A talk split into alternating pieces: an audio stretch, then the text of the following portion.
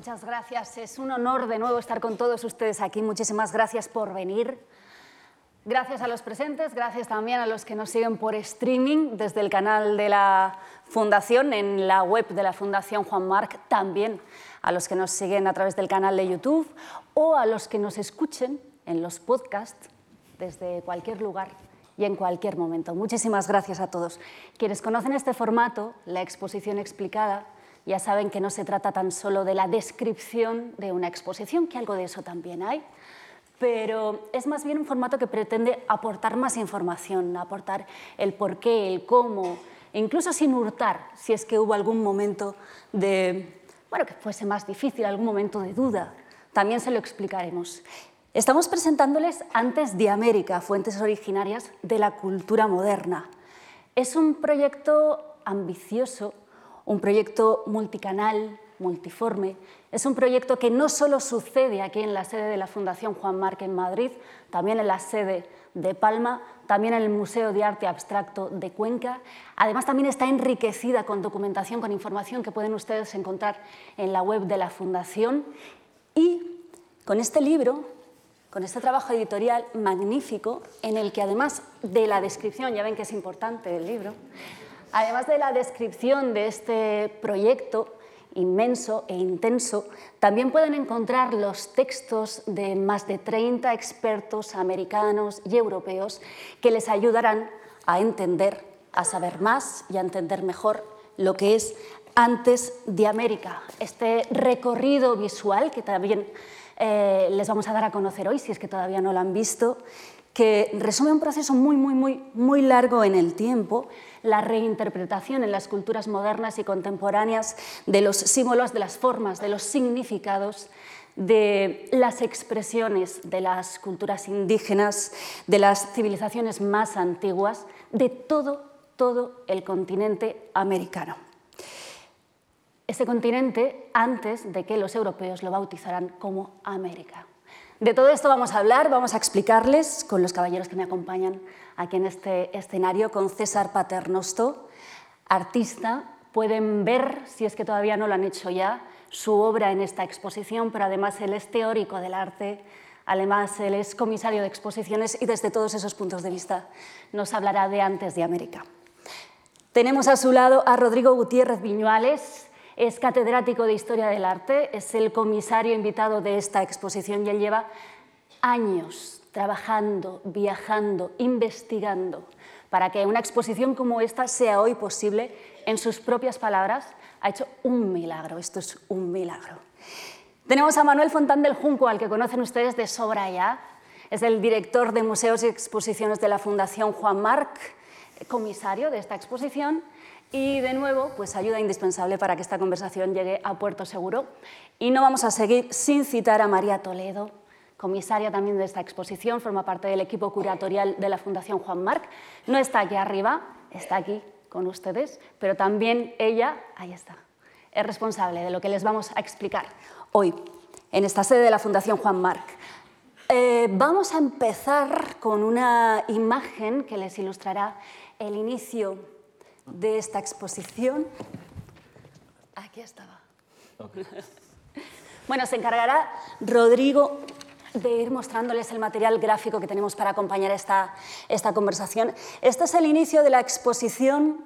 Ven ustedes también eh, esa, esa, bicicleta forma parte de una performance que es en sí un punto de partida y así empieza esta muestra, un viaje, un viaje alucinante, un viaje multi dimensional, un viaje, Manuel, empiezo contigo, que para vosotros empezó mucho antes. ¿Cómo se origina, cómo se origina esta aventura? Pues yo creo que la, exposición tiene un, antecedente próximo, los tres años mm, más o menos que hemos tardado en armarla, como suelen decir los argentinos. Eh, un antecedente mm, un poco más lejano, que es pues, el contacto entre Rodrigo y la Fundación, que se produjo hace, pues, no sé, ocho, nueve años, en un simposio eh, sobre temas de comisariado y museografía, museología, y ahí tuvimos la ocasión de conocerle y de saber de él. Y después tiene un antecedente remoto, yo voy a empezar por ahí, que es, como tú has dicho, pues todo el trabajo de Rodrigo, eh, de investigador, eh, de viajero, de, digamos, de mensajero, de eh, tejedor de relaciones entre muchísimos estudiosos y especialistas y artistas del norte, del centro y del sur de América. ¿no? y también, y por eso nos parecía que era muy oportuno que estuviera con nosotros, hay un antecedente, sobre todo para una parte, la ligada pues a la gran corriente central del arte del siglo XX, que es la abstracción, que es pues, el trabajo de, pues, del maestro César Paternoster. Pero la exposición eh, vive de la investigación, como queremos que caracteriza nuestras exposiciones, que sean algo más que juntar durante tres meses, o en este caso cinco, porque vamos a hacer el experimento de ver qué ocurre eh, si una muestra dura más tiempo que sea algo más que juntar 20 mm, obras procedentes de 15 o de 20 sitios distintos durante tres meses en un lugar distinto, eh, pues para vender un catálogo y, que la gente reconozca lo que ya conoce, sino más bien eh, la muestra la entendemos como un resultado de un proyecto de investigación que pone juntas cosas que nadie ha puesto juntas hasta ese momento y en ese sentido descubre, descubre iba a decir mediterráneos, en este caso descubre atlánticos, pacíficos y todo lo que hay alrededor de los continentes. ¿no? Yo me acordaba, no sé si va a ser demasiado, pero como, como hay mayoría absoluta de argentinos en la... Bueno, no, estamos empatados porque tú eres española y yo también, pero César y Rodrigo son argentinos. Me acordaba, después de César Paternoster, Rodrigo Gutiérrez Viñuales, Martín Fierro y Borges, el, bien de exportación más querido de los argentinos es Lelutier. Y Lelutier tiene una cosa muy divertida que es la, la cantata del adelantado don Rodrigo Díaz de Carreras, que es un personaje que se inventan y que recorre toda América. ¿no? En realidad, eh, Rodrigo ha sido ese adelantado, el, de Lelutier le llamaban el adelantado porque llegó a América en 1491, de, ahí su nombre del adelantado. Rodrigo ha sido el adelantado porque se ha adelantado eh, pues haciendo algo que parece muy corriente o muy obvio, pero no lo es tanto, ¿no? Eh, como por ejemplo que los estudiosos de un país y de otros, incluso de países que pertenecen a, lo que antes eran grandes áreas culturales, no, saben cada uno del trabajo del otro. Y Rodrigo ha hecho esas conexiones, de manera que cuando hemos viajado por esos países, Bolivia, Perú, México, Argentina, Uruguay, eh, en muchos casos Mm, llegábamos a terreno ya, ya pisado eh, y eso ha facilitado enormemente pues, un trabajo que sabíamos que era ambicioso y que podía fracasar, pero también si, si medianamente se sostenía, podría, ser, podría ofrecer el panorama que queríamos que ofreciese. ¿no? Y se sostuvo. se está sosteniendo, al menos Se está sosteniendo, por lo menos ahora. Rodrigo, eh, claro, estamos hablando de un proceso que empieza en el siglo XIX, son tres siglos de expresiones artísticas que además contraponéis. no sé, ¿cómo se enfrenta uno al reto de disponer todo eso en, lo que es al final un paseo en esta sede? Bueno, esa, realmente el trabajo eh, de, investigación, una vez que pasa digamos, al terreno de, de proyecto expositivo, Lógicamente uno parte siempre del espacio con el que, del espacio con el que cuenta. Y por otro lado eh, también justamente el desafío era eh, encontrar la manera de que hubiera un, relato eh, lo más completo posible de las temáticas o de los, de los hilos conductores que puede tener un tema casi diría infinito, como es el, tema del, arte precolombino y sus posibles, y sus posibles caminos. ¿no? Entonces, es todo un proceso de, podríamos decir, de, descarte y de confirmación, porque, por ejemplo, no es una exposición donde ustedes vayan a ver la eh, llamada en América Latina pintura indigenista, ¿no? que es una, una pintura estéticamente más vinculada a lo europeo, pero a la cual se aplicaban eh, ¿no es cierto?, temáticas eh, locales, indígenas y demás, eh, como José Sabogal en Perú, o Cecilio Guzmán de Rojas en Bolivia, o Jorge Bermúdez en Argentina, u otros muchos nombres, que eso ya sería motivo para otra exposición. tampoco hay mucho de arte indígena, digamos, estrictamente, hay algunas piezas, pero realmente la idea más es de qué manera impactó lo precolombino en distintas, eh, distintos ámbitos de lo que podríamos llamar arte erudito, ¿no? utilizando un término de eh, Bartolomé eh, Cosío de principio del siglo XX aquí en España, que él hablaba justamente de este término. Entonces, cómo el sistema del arte, en definitiva, toma esta, esta cuestión aún en su complejidad, es decir, la, exposición uno la ve y es compleja y muchos me han dicho, eh, uy, es una exposición que tenemos que venir otra vez y otra vez para terminar como de entenderla del, todo. ¿no? Pero aún en esa complejidad eh, hay, eh, mm, digamos, también temas que son puntas de ovillo para desarrollo de otros proyectos, algunos ya realizados, por ejemplo, el, trabajo de, César justamente sobre el tema de la abstracción, que para nosotros es siempre un, ha sido, es y será un referente en ese sentido. Eh, pero hay otros muchos temas que son plausibles de ser, eh, digamos, extendidos eh, en otro tipo de proyectos de expositivos o de investigación. Es decir, visto desde dentro, es también una, en, muchos aspectos es una mirada epidérmica, como digo, aún en la complejidad que tiene el, escenario completo de la exposición.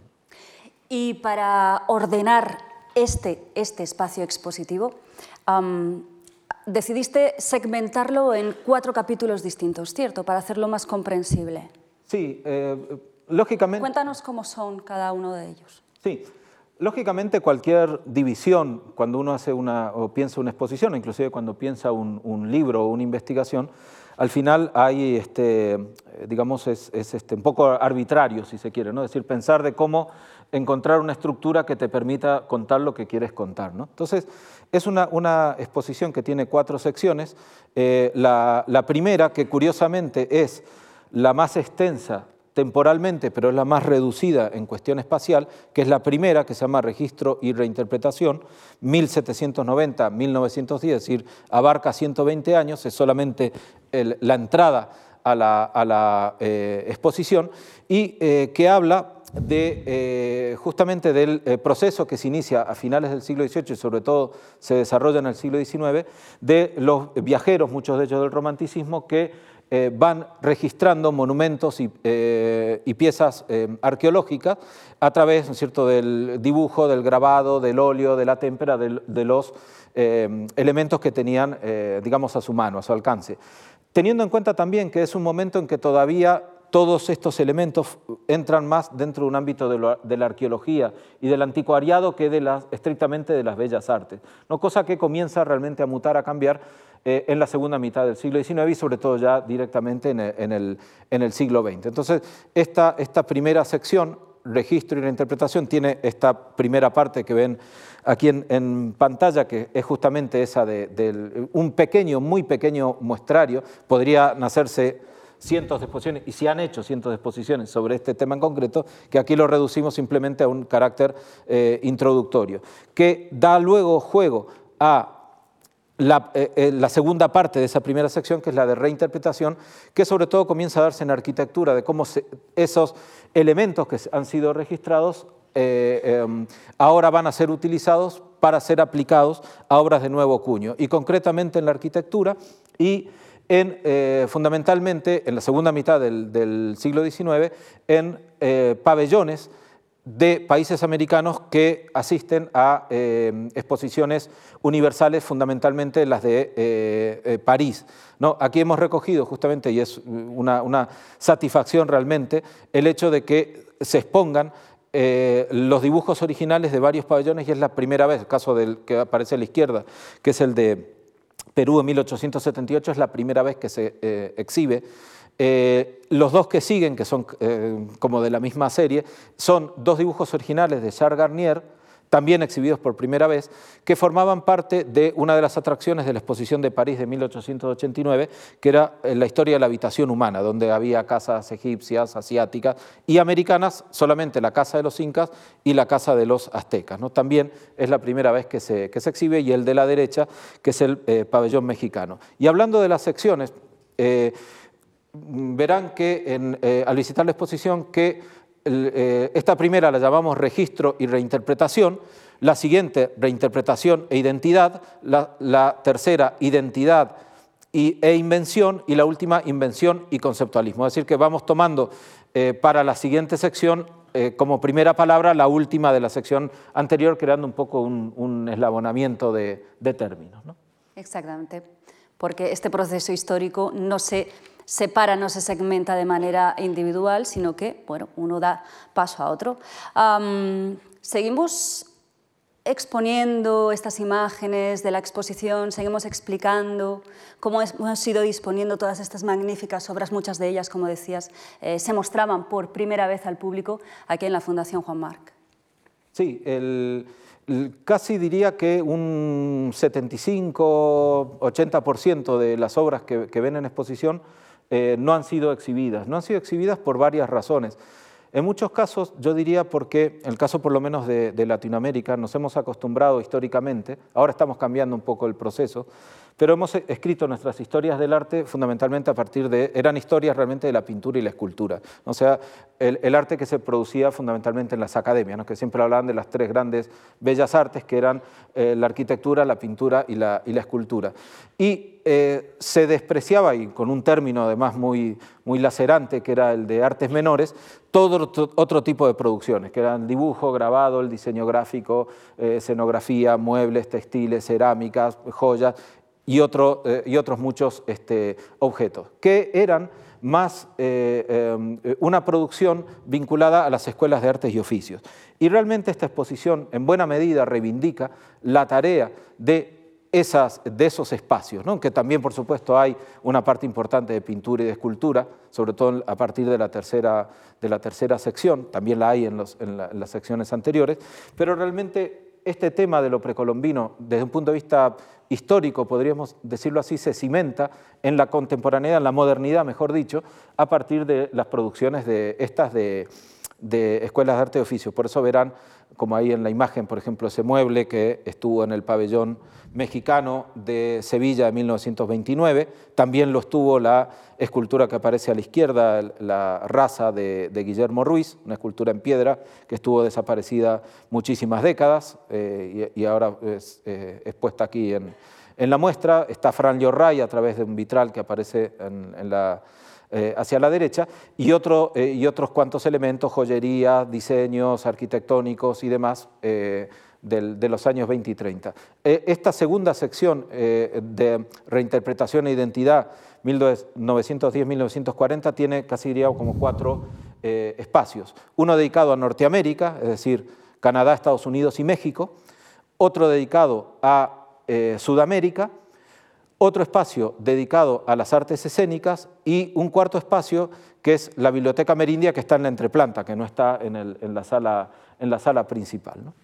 que teníamos imagen también sobre la biblioteca. ¿Puede ser? Sí. Bueno, esta es la de, la de artes escénicas, que es ese, espacio que se conoce aquí en la Fundación como la, la pecera, y que tiene eh, también, siguiendo un cierto orden cronológico, varios este, eh, fotografías de representaciones teatrales, partituras de música, carteles, eh, fotografías, casi partiendo en 1910 hasta, inclusive las últimas son ya de los años, de los años 60. ¿no? Y aquí está justamente la de la, Biblioteca Maravillosa. Maravillosa. Cuéntanos sobre ella, sobre lo que estamos viendo. Bueno, es eh, fundamentalmente, yo creo que hay una, una cuestión que eh, también la estamos eh, justamente revisando. Yo siempre digo que a veces en el diseño gráfico es donde se dan las manifestaciones de vanguardia, en el caso de América Latina mucho más, de una manera más potente, aunque también estuvieron durante mucho tiempo muy ocultas, por, una razón que casi diríamos es económica, es decir, en los años 20 a cualquier pintor comprar un bastidor, comprar los pomos de colores les, le costaba mucho dinero, tenían que ser importados, en el caso de allí, y entonces eh, como que ya el cuadro que iba a ser pintado al óleo tenía que tener casi una salida de venta, eh, pero no, no era, digamos, un espacio tanto de experimentación que sí lo era justamente el dibujo, el diseño gráfico, entonces encontramos justamente en revistas, en libros ilustrados, en álbumes de fotografía, eh, eh, justamente esa mirada de la, vanguardia y que prácticamente se da en todos los países. Esto es otro, otro aspecto importante de la exposición, es decir, eh, intentamos, aún en lugares que no tuvieron necesariamente una conexión directa, vemos cómo se están produciendo eh, em, eh, digamos, aspectos o, experiencias bastante, bastante similares. Y otro aspecto que me interesa destacar de la Biblioteca Merindia, que está justamente al comienzo, es una serie de manuales de arte ornamental que se publicaron en los años 20 y 30 para enseñar dibujo en las escuelas. Es decir, que se enseñara el dibujo eh, a, los niños eh, a partir de, los diseños precolombinos, ¿no? como una manera ya de ir incorporándolo a una, justamente esa idea de la identidad americana a partir justamente del ejercicio escolar. Entonces hay eh, de Perú, hay mexicanos, argentinos, chilenos y demás, pues ahí casi coexistiendo en el mismo, el mismo sitio y casi en las mismas fechas también. Y la exposición nos lleva ya más allá de 1940, 40-70, el capítulo, subcapítulo, Identidad e Invención. Corresponde a esta imagen, ¿verdad? Sí, este es el, arranque, de hecho, de, esa, de esa, sección, que eh, también Mm, puede ser un nexo perfecto, es decir, podrías haber sido la última sección de la, la última subsección de la segunda sección, pero decidimos ponerla, ¿no es cierto?, como eh, arranque de la, de la, tercera, la de eh, eh, identidad e invención, 1940-1970, y que narra un episodio que es sustancial, y eso César también lo va seguramente a, desarrollar, qué es lo que significa para eh, América la presencia de Joaquín Torres García, un artista uruguayo que vive parte de su juventud aquí en España, que está este, eh, vinculado al Nucentif catalán, que pasa por Nueva York eh, a principios de los años 20, que está luego en París, que asiste a un, aunque ya había tomado cierto contacto con eh, eh, lo precolombino en, Nueva York.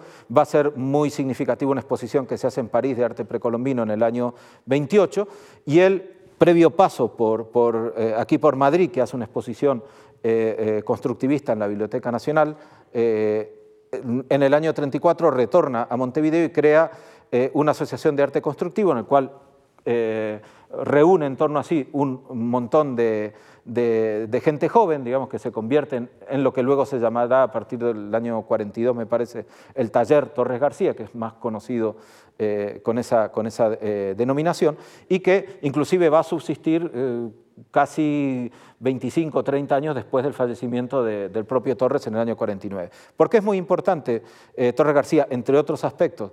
fundamentalmente porque muchas de las, de las teorías y las praxis que él tenía desde el punto de vista del arte constructivista europeo, las va a em, concatenar, las va a hacer converger con eh, mm, la eh, arquitectura, los textiles precolombinos, entender, eh, digamos, sobre todo una intención no solamente, como se venía un poco haciendo hasta, hasta ese momento, de representar la forma de lo precolombino, sino intentar encontrar la densidad espiritual, podríamos decir así, que tenían eh, las, las, este, las, obras eh, precolombinas, que muchas veces es difícil saber el significado real, ¿no? porque eso nos ha un poco vedado y entra muchas veces en el terreno de la hipótesis de que hubiera significado tal elemento, tal otro y demás.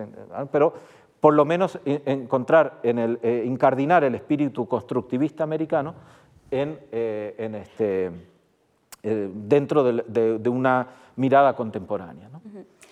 Y si seguimos transitando por esta exposición, Uh, llegaremos a un momento en el que veremos cuáles son las obras, uh, aquí ya empiezan a verse, de César Paternosto, de nuestro artista hoy aquí en este escenario.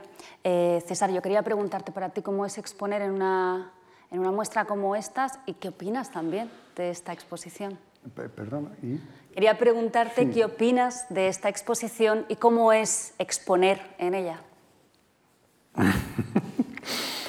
Mira, lo que pasa es que, para empezar, estoy muy feliz de estar en la exposición, porque creo que es otra posibilidad de, relacionar em, em, em, mi, arte con toda una tradición que yo he estado buscándola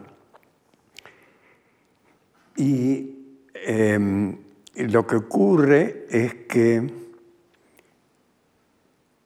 a mí me preocupa por, como te diría yo, por una, eh, por mi vivencia como, como artista, el hecho de que todavía, de que todavía, a pesar del gran optimismo de mi querido amigo acá, es un arte que no se lo conoce bien. Y yo diría, yo diría, perdóname, voy a empezar como a ser de abogado del diablo. Tendríamos que haber tenido más material eh, de arte originario, porque el contemplador, es decir, el visitante de la muestra, tú asumes que ya es conocido, ¿me entiendes? Como suponte la anunciación de la Virgen, etcétera, etcétera, etcétera. No es el caso. No es el caso. Yo tengo eh, experiencias muy, bueno, una muy gratificante, que fue cuando yo escribí Piedra Abstracta, entonces me, reinventé, fue como una epifanía para mí viajar a, a Perú porque había visitado el Museo de la Plata y en ese, en ese entonces no me planteaba el hecho de que el arte estuviera en un museo de ciencias naturales. ¿Te das cuenta? Que esa es otra historieta. Entonces, cuando me, meto en esto, decir, descubro la, toda esta escultura en piedra, de los incas, otra epifanía, parezco el hombre de las epifanías, pero eh, se me volaron los fusibles directamente. Y, y, estos días que he estado releyendo cosas y revisando, porque hacía tiempo que no lo veía, he llegado a la conclusión de que toda esa escultura eh, inca no solo es única en América, en el mundo no hay otra cosa. Estas formas pétreas, de formas cúbicas, ¿te das cuenta? o, circulares con, recipientes, toda esta, modificación prácticamente del paisaje, ¿me entiendes? Es, único, porque hay, es decir, están las, por ejemplo, las famosas líneas de Nazca, que es como el antecedente del land art de, estos tiempos. Esto es la piedra tallada, tallada como Miguel Ángel tallaba a Moisés, es decir, es, piedra tallada en formas geométricas. Yo, decía, pero ¿qué, ¿qué, es esto? Y me venía acordando que, es decir, por un lado, todavía yo creo que no se ha internalizado eso. Por, un lado, porque como no se ha terminado de definir si esto es arte o es como querían en el Consejo de Congreso de Americanistas en París de 1870, que eran auxiliares para la ciencia. ¿Entendés? Todavía no había conciencia de que eso era arte, aparte de algunas investigaciones individuales, que sí, eh, Kugler, es decir, toda la gente que, que va en principio a, a, Mesoamérica, porque ahí había un eco de las, del arte con mayúscula, que es el arte occidental, que es la representación de la figura, eh, una arquitectura reconocible como tal, eh, pirámides em, y, y, pintura, que eran los códices ¿no? de los mayas, todo eso, que eran, de alguna manera era una técnica pictórica. Entonces, esos, los alemanes en principio, después americanos, es decir, ven un arte, un arte independiente, pero por otro lado, el peso del positivismo de finisecular del siglo XIX, que anima a este congreso de, americanistas, hace que eso pase a segundo plano, ¿me entiendes? Y, yo creo que es, eh, no nunca lo investigué, pero a mí, eh, eh, es decir, eso termina siendo, o mejor dicho, el resultado es que para ver todas esas piezas magníficas de una estética realmente desafiante en muchos sentidos, sobre todo la, escultura azteca. Para ir a ver eso hay que ir a museos de antropología. ¿Entiendes? Entonces, em, hay los, los, museos, por ejemplo, el Metropolitan tiene, en Nueva York tiene todo un ala de, de, de, ¿cómo se llama? de culturas no, no europeas. Pero eh, Rockefeller, que es el, así se llama la, el ala, que era, el, era el, dueño, a través de su hijo empezó a coleccionar y con Tarnoncourt empezó a coleccionar arte precolombino. Él empezó a ofrecer al, al, Metropolitan hace como 40 o 50 años y el Metropolitan no le aceptaba eso como arte. Se inauguró hace, bueno, yo estaba todavía en Nueva York a fines de de los 80, yo creo que fue que se inaugura esta nueva ala, donde va a haber arte precolombino, tú sigues caminando y te encuentras con arte europeo, ¿me entiendes? Es decir, una especie de rescate de, esas, de esas culturas como, como arte, ya no como especímenes científicos. Como objetos a estudiar. Hay, una, anécdota muy interesante que me viene a la mente ahora. Cuando eh, Barney Newman, en el 44, creo que fue, organiza una muestra de arte precolombino. Él no lo tenía muy claro todavía. Él selecciona piezas figurativas, ¿no? escultura azteca.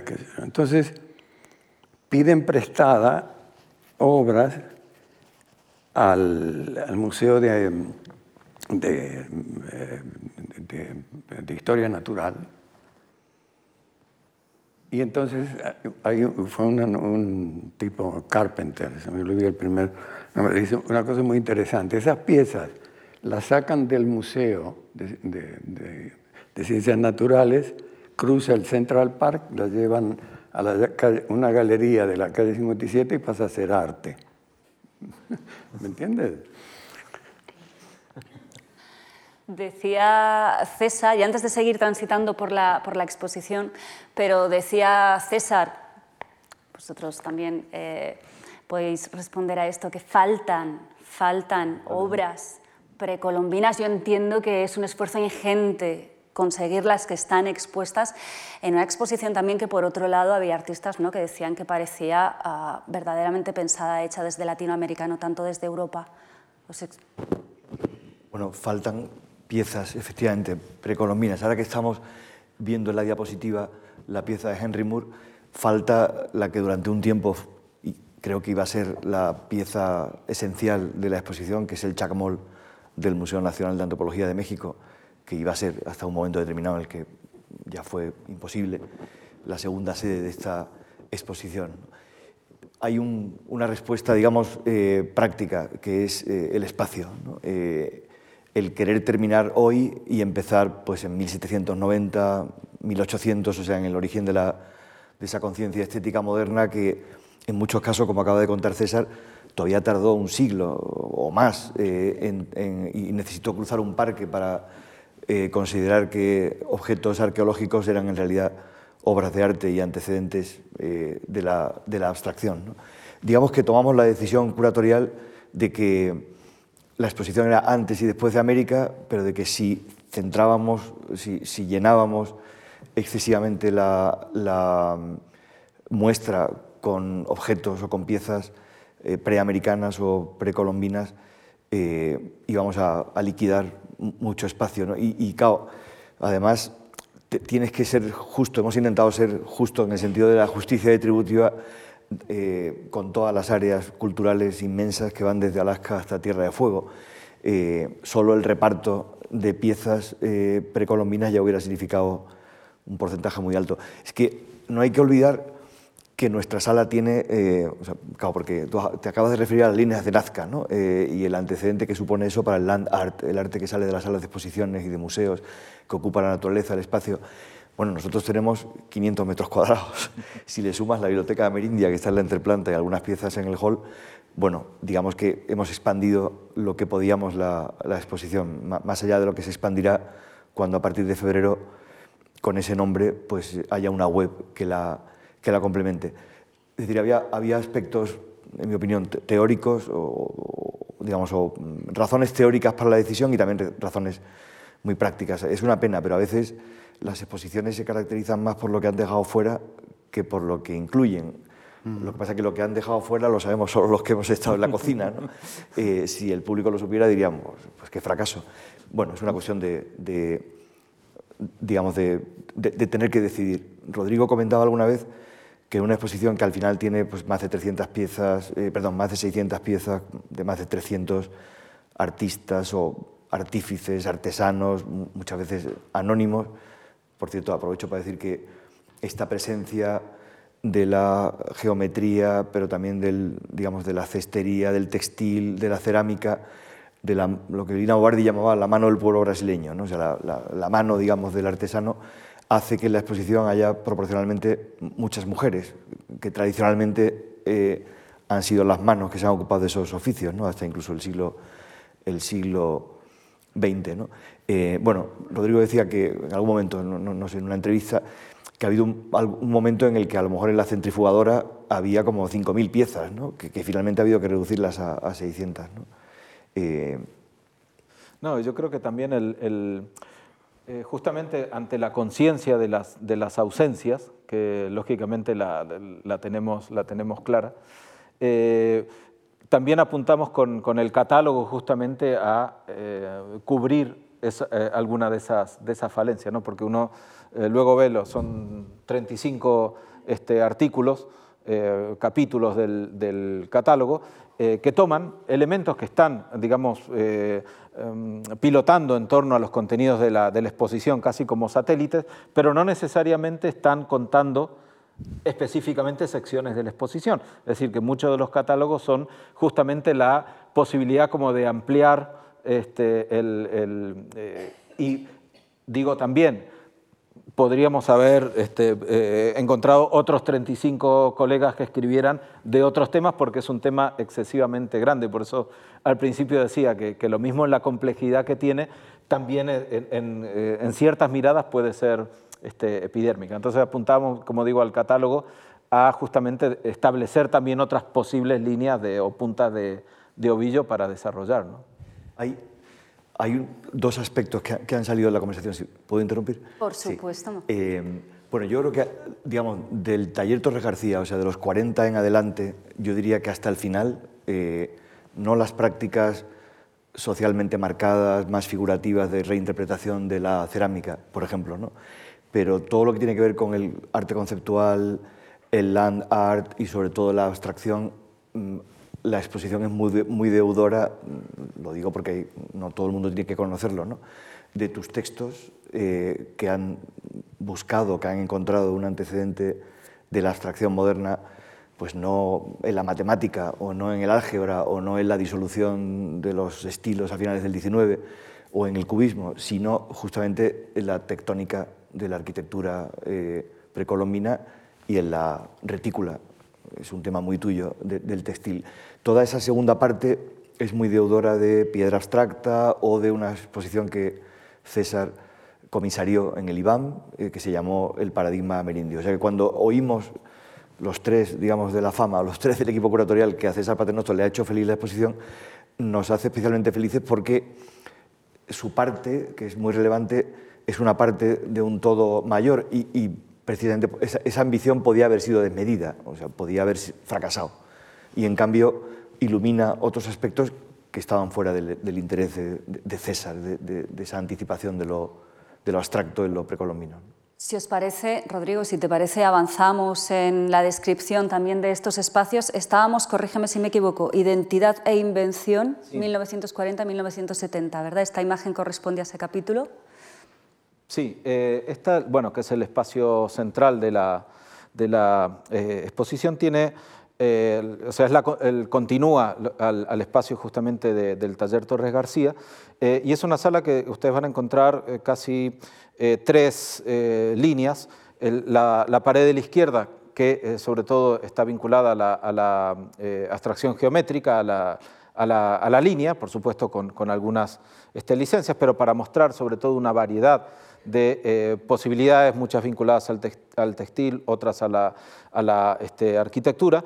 Las islas del centro, ¿no es cierto?, con este primer plano de Henry Moore y Magda Frank, eh, son dedicadas a la escultura y también mostrando eh, versatilidad, las mil posibilidades que tiene el, tema. Y en el caso de la pared de la derecha, un apartado que hemos denominado signo arcaico, la utilización, ¿no es cierto?, la recurrencia al signo, que ya la teníamos insertada también, tanto la geometría como el signo en eh, Torres García, pero otro tipo de desarrollos, inclusive lo que se, eh, conocemos con nombre de abstracción lírica, es decir, una abstracción no, tan vinculada a la línea como la geométrica, sino justamente al, color, que remata allí al, fondo, ¿no es cierto?, con, con la obra de de Robert Rauschenberg. También dentro de esta tercera sección hay como dos partes más, una eh, que estaría como detrás de, esa pared del, fondo, o sea, a lo que sería nuestra izquierda de, de que es un espacio muy pequeño eh, que hemos llamado entre nosotros este, cultura de masas, donde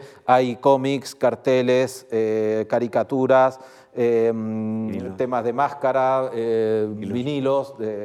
ilustrados eh, algo también de, gráfica, fundamentalmente de los años 60, sea, muy vinculado al pop. De allí que también esté la cercanía tanto de Rosenberg como de Roy Lichtenstein, dos de las figuras pop eh, internacionales. Y en el caso de Rosenberg, eh, luego, ¿no es cierto?, yendo hacia el final de la exposición, hay un pasillo que es estrecho, pero donde hemos puesto dos eh, en, ambos muros eh, fotografías. En, uno de los muros, una, eh, como la recreación de la idea de los viajeros, aquellos del 19, pero en la contemporaneidad, con cuadernos de dibujo y también con fotografías, pero ya no es, como verán, una fotografía, podríamos decir, documental a la manera de aquellos registros del 19, sino ya con una mirada eh, completamente artística, ¿no? donde está este, Joseph Albers, donde está, por ejemplo, Graciano Gasparini, que es uno de los, de los eh, personajes que justamente advirtió lo que decía César, ¿no es cierto?, encontrar, eh, él decía, bueno, todas estas eh, piedras talladas incaicas, normalmente las hemos considerado dentro de la arquitectura, en realidad lo que son son grandes esculturas. ¿no? Entonces, eh, y, también esas dos fotografías que son de principios de los años 60 de él, hablan de esa, de esa cuestión. Y en la, en la pared de enfrente, lo que sigue, digamos, a, a Rosenberg, hay eh, distintas experimentaciones también con la fotografía, con collage y inclusive un, apartado que está que está eh, como dedicado a una arquitectura eh, em, con rasgos mayas, rasgos incaicos, que se está haciendo en la actualidad, muchas veces con carácter kitsch, con una especie de neopop, este, que inclusive está, o sea, si ustedes hoy viajan por la Riviera Maya van a encontrar seguro hoteles que se están construyendo con formas de pirámides y demás, es decir, donde nos habla también de esa vinculación del, turismo a todo esto, ya sin quizás la carga ideológica que tenían antiguamente, o anteriormente yo quería aprovechar para preguntarle, porque aquí estamos viendo... No, no, sí, sí, sí, estaba muy bien. Estábamos viendo un tapiz en la parte izquierda de la imagen y César, César Paternosto siempre le da mucha importancia al textil en, el, en la expresión artística uh, precolombina. César, ¿por qué el textil? Bueno, mira, mientras él estaba hablando, yo estaba pensando en que precisamente lo que anticipé, eh, que los primeros historiadores de arte se dirigen básicamente a, México, ¿no? porque ven la figura humana, etcétera, etcétera, las formas naturales reconocibles, vamos a decir. El problema con, con, eh, con el arte andino es que precisamente el textil es el arte central y para Occidente es una artesanía. ¿Me entiendes? Es decir, Occidente ha construido las bellas artes en este artefacto donde se ha estirado una tela y se ha pintado exquisitamente al óleo la figura de la Virgen con el niño, etcétera, etcétera, etcétera, etcétera. Y eso ha, dado, ha generado en nuestra, cultura, como insisto, el concepto de las bellas artes. Entonces, todo lo que no entre en, ese, canon además la escultura en mármol, pero en la escultura no hay tal ruptura. La escultura en mármol de Miguel Ángel puede ser, o mejor dicho, tenía sus antecedentes en Grecia y en el mundo moderno está Brancusi, que también hacía, tallaba la piedra. Pero ¿qué pasa? Que en el, eh, eh, eh, precisamente el textil para Occidente es una artesanía.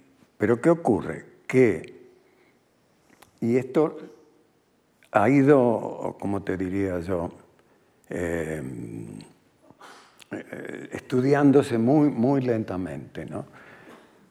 ¿Qué pasa? Que, que en, los Andes, paisaje rocoso y, y Perú después tiene la, la playa muy, el lado de la, el área de la costa es muy seca y hemos tenido la fortuna de que se recuperara toda la historia del textil.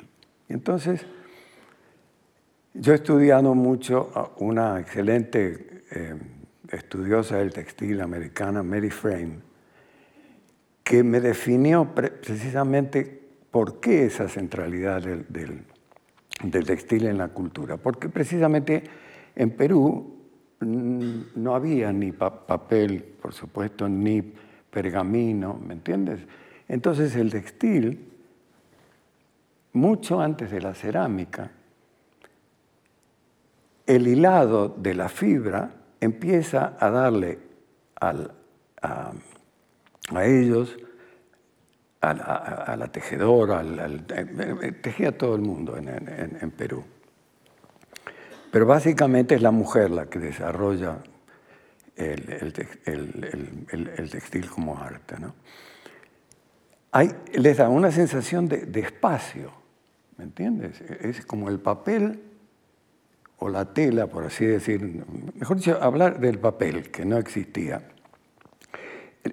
donde van a configurar todos sus arquetipos culturales, ¿me entiendes? Es decir, yo, hice un paralelo entre la trama y la urdimbre del textil, que da la posibilidad de generar estas imágenes, es un análogo al sistema de la perspectiva en la pintura occidental. ¿Me entiendes? Que es un sistema geométrico que ayuda al pintor a, ¿cómo se llama? representar la realidad empírica. ¿Me entiendes?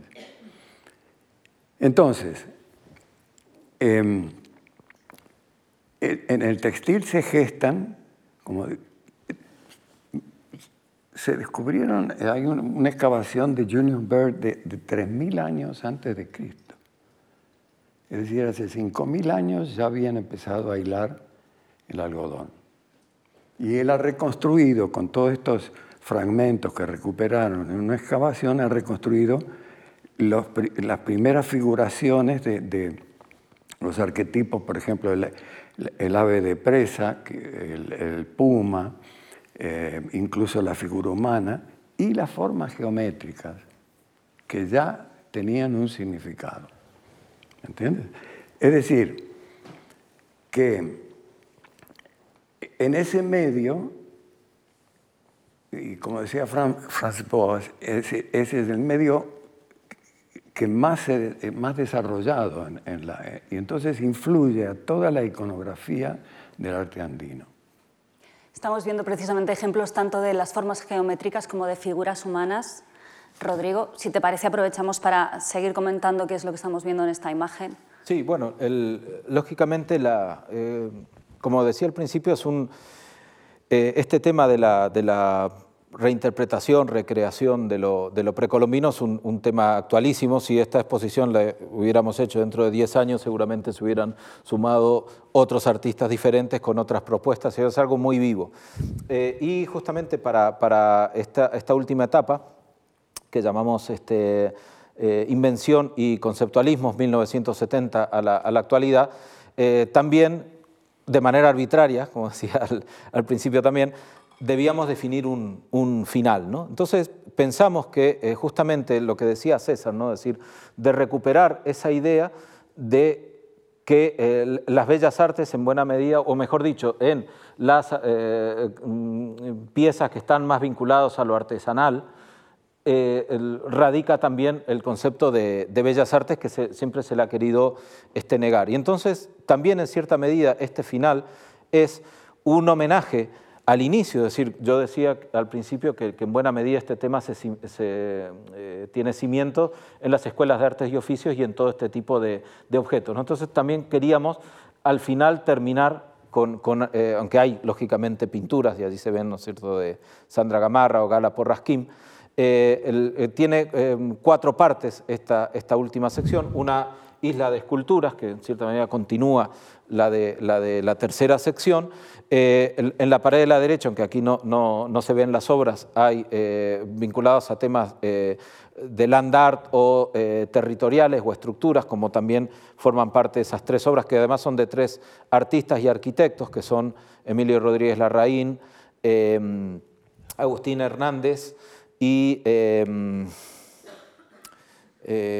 bueno, ahora me voy a, este, acordar del nombre, Jacques Bedel, perdón, eh, eh, una, sección dedicada justamente a los textiles y la pared del fondo, el final, lo, que, lo que quisimos pensar es en recrear una, una suerte de, de, almacén de, de, museo donde suelen estar descontextualizadas muchas de estas obras precolombinas que fueron eh, digamos, llevadas desde América hasta los museos europeos de Estados Unidos durante el siglo XIX, a veces de manera non santa, eh, que conecta en definitiva con el principio de la exposición, es decir, ese proceso que comienza en el 19, que yo mostré como registro y interpretación, está también, eh, eh, digamos, hablándonos de ese proceso ¿cierto? de trasiego de esas piezas hacia los museos. Entonces, es un montaje en el cual los, las, dos, las dos pinturas se integran perfectamente porque este, reproducen la idea cierto? De, ese este, armatoste, de, esa, de, esa, de ese almacén, pero donde también eh, deliberadamente eh, y, con, mucha intención eh, incluimos tanto piezas precolombinas en sí, cerámicas, con piezas contemporáneas. Tanto que a veces hay que ir a ver el cartel para saber si realmente, sobre todo las antiguas, no son de ahora porque tienen tal grado de modernidad que perfectamente... Entonces teníamos la intención también de generar un poco esa, esa, este, eh, esa dificultad ¿cierto? en determinar, que el ojo determine qué es realmente lo, lo que es. ¿no? Y hay piezas fundamentalmente peruanas y, y, mexicanas en, en ella. Sí, también es verdad, Manuel, que hay, hay, cierto sentido del humor ¿no? en esas combinaciones que, que, habéis, que habéis realizado. También se juega un poco con eso, con la ironía, con la fantasía. Sí, eh, bueno, está la pieza de Sandra Gamarra pintada en sanguina y oro, que está, digamos, inspirada en el almacén del Museo del Arco, del Arco que visitamos eh, y que es una especie como de colección gigantesca de cabezas, eh, que parece una instalación, ya si la ves con ojos, por así decirlo, contemporáneos. ¿no? Pero, y está, están las piezas llenas de humor pues, de Nadine Ospina, de Raúl Cerrillo, de Ana Dorbegoso, pero después está también la seriedad de que están mezcladas eh, de una manera un poco malévola con piezas de hace 5.000 años, eh, con una cabeza de Gauguin, con una de Francisco Durrio, eh, con, con, otras piezas que solo cuando te acercas ves que tienen una chapa de Coca-Cola, pero hasta que la ves podías pensar que era cultura mochica. y efectivamente, como decía Rodrigo y, y como decía también César, es un guiño crítico, también humorístico, pero sobre todo que está encaminado a, la reflexión al principio de la exposición. Eh, al principio de la exposición hay una evocación obvia de esa especie como de segundo descubrimiento que reinterpreta lo descubierto en el siglo XVI, en el siglo XV, que es cuando los viajeros ilustrados, pues llenos de espíritu científico, se lanzan al nuevo continente, pues ¿para qué? Pues para sacarle partido científico, para clasificarlo, para eh, en el fondo, atraerlo a las categorías propias. ¿no? Por eso, como decía César, bueno, por eso clasifican, almacenan, compran, barra, expolian eh, o roban. Eh, y de alguna manera hacen una usura interpretativa, porque no está claro que tú tengas derecho a clasificar como artes menores, por ejemplo, el textil, en tu sistema de las bellas artes, en el sistema académico de la Academia Europea del siglo XIX, algo que es central, que decir que, como explicaba César, es tan central como la perspectiva para la pintura del Renacimiento. ¿no? Eh, no es un tema de relativismo, es sencillamente eh, es una cuestión de plantearse en términos de antropología o de cultura material qué ocurre cuando en una civilización pues sencillamente no se ha descubierto el papel y por tanto la imprenta y la reproducción de libros y en cambio eh, el equivalente a, lo que eso significó en Europa allí se hace en forma de ideogramas, de textiles, eh, que por tanto forman el centro del sistema de las artes o del ritual o de la política o de la organización social de esa cultura, en algunos casos, como en el caso del azteca o de la maya o de la inca, pues altamente desarrollada, ¿no? Eh, que no hay, no hay un derecho eh, natural, por así decirlo, a considerarlo una, belleza adherente, por usar el, la, terminología kantiana ¿no? o de la, de la academia del siglo XIX. Son, son artes con mayúsculas. ¿no?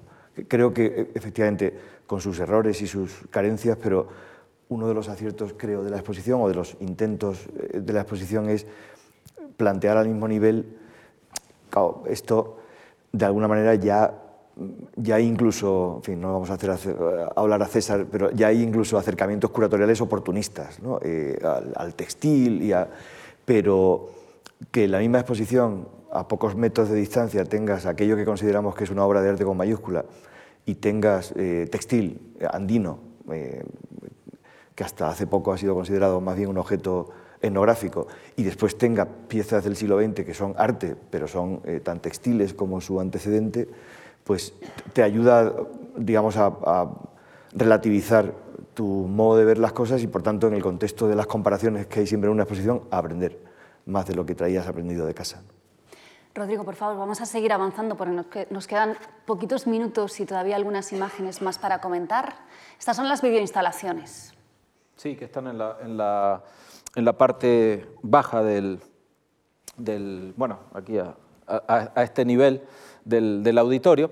Eh, lo que decía Manuel es decir, que al final eh, la, la, exposición se extiende, digamos, más allá de las, de las salas principales por justamente razón de, poder poner más contenidos y sobre todo porque eh, también hay otros eh, elementos dentro de la exposición eh, que están en esa, en esa expansión, lógicamente el, el, videoarte, pero también la música, por ejemplo, que está a través del mural sonoro que cierra la exposición, que está a la entrada, el cine, lo, hemos incorporado a través de un ciclo que se está desarrollando aquí en la, en la mm, eh, fundación.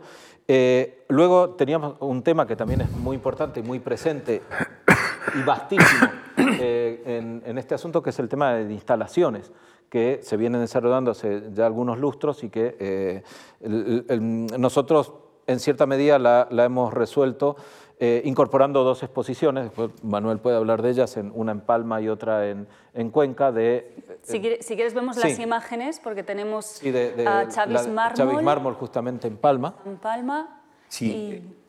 Esta parte, digamos que aquí se ha unido al equipo curatorial Renata Ribeiro, profesora en Oviedo, que domina pues, el, digamos, el, el, contexto más contemporáneo que muchas veces se traduce en obras que son acciones performativas como esta de Chavis Mármol o grandes instalaciones o grandes instalaciones audiovisuales que exigen mucho espacio.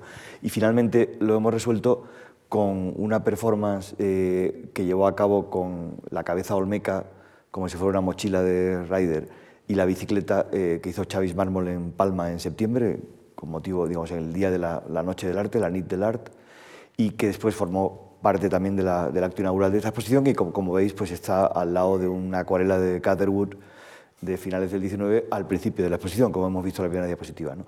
Y en Cuenca eh, hay una instalación de otro artista mexicano, Pedro Lash, profesor en Duke University, eh, que pertenece a su serie Espejos Negros, que es un juego muy inteligente con unas piezas de cristal serigrafiado que simulan, digamos, espejos de obsidiana en los que hay eh, en este caso es una una eh, representación de, un cuadro de una esclava, un cuadro del 19, es decir, un cuadro, digamos, eh, europeo, pintado, como decías antes César, ¿no? pues, eh, tensando un lienzo y haciendo pues, una representación imitativa o evocativa de la realidad, frente a la cual hay una pieza, eh, esta es una de las cinco que nos ha prestado para el proyecto el Museo eh, de América, que está mirando y reflejándose la pintura del 19 y cuando el visitante entra en ese espacio resulta que el reflejo es triple porque te ves, mm, te ves también tú reflejado.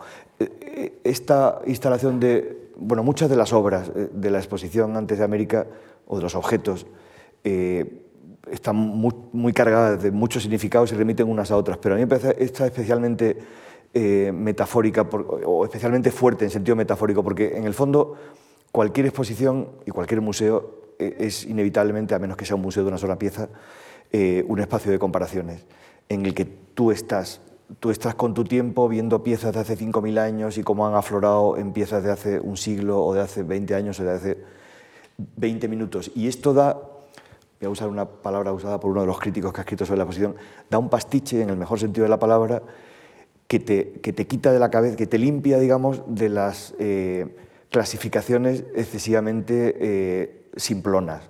Eh, esta exposición da para eso, te das cuenta de que mm, la cosa tiene su complejidad, que unas culturas se coman a otras, dominen a otras, invadan a otras, colonicen a otras, las conviertan en provincias, se alimenten de ellas. Eh, no, se puede resolver fácilmente, eh, en, digamos, en buenos y malos, en antiguos y modernos, en conceptuales y figurativos. En, eh, al final te das cuenta de que hay una especie como de flujo temporal y espacial del que, y coincido con, con Rodrigo y con César, del que eh, América, la tectónica americana, el textil, la cerámica, ha estado muy ausente, porque eh, por lo menos cuando se ha contado la historia del arte, digamos, más bien europea, meridional. ¿no? Y seguimos con la última imagen, Rodrigo, si eres tan amable, porque estamos fuera de tiempo, ya lo sé, pero les pido tan solo dos minutos, porque eh, esta obra que están viendo al fondo es Tahuantín, es obra de, César. Yo quería aprovechar para preguntarle, como artista, cómo hace uno para quitarse de encima, para sacudirse toda la influencia de los cánones europeos y buscar una identidad como artista americano.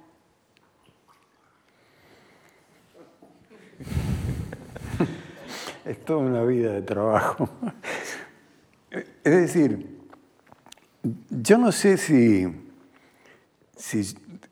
Sí, creo que había una búsqueda de, identidad, porque cuando yo te comentaba hace un rato que yo empecé con, con bueno, no voy a hacer... Públicamente empecé imitando a Tapies, porque había llegado una muestra de pintura española, de, estoy hablando del año 60, a Buenos Aires, y medio, media Argentina se puso a, mezclar óleo con, con, arena, todo para tener esas pastas tapianas. Yo me di cuenta que, que precisamente si yo seguía en eso, iba a, a, medida que ponía esa pintura era tapia, si no yo. Eso por un lado. Y por otro lado, era un momento que en ese, en ese grupo informalista allá en La Plata leíamos mucha poesía. Y a mí me impactó muchísimo Vallejo, César Vallejo, más que Neruda, más Y entonces fue como, como que, que, eso me sugería arte precolombino. ¿Me entiendes? Es decir, Perú, el, trasfondo cultural de, Vallejo, esa pintura, que, e, esa poesía que, en muchos sentidos es abstracta, te das cuenta, el lenguaje que él usa. Y entonces me, fui al, Museo de, de, Ciencias Naturales de La Plata y empecé a ver eh, el arte precolombino, de, porque lo que la gente se olvida es que el noroeste de Argentina fue parte del imperio inca. Es decir, la Argentina blanca, que todo el mundo conoce, es el litoral, donde llegó toda la sobre todo la, segunda inmigración italiana, en fin, más allá de la fundadora española. Bueno, entonces, em, empecé a trabajar con unas geometrías así eh, arcaicas, en fin, miraba como, como, como miran los artesanos la imagen. Todavía no, no, tenía para mí ningún sentido más allá de eso. Y entonces fui construyendo esta, esta, estas pinturas, que tenemos una obra acá del año 61. Pero ¿qué pasó? Que, que eh, son los años 60. Y entonces en, esos años eh, eh, eh, había abierto la, Fundación Ditela, que era, no sé si oíste, es era un empresario italiano que hizo una fortuna inmensa, un Rockefeller argentino. Y entonces él, por su parte, había empezado a coleccionar y después, cuando él muere, la familia abre una, una fundación con un centro de artes visuales.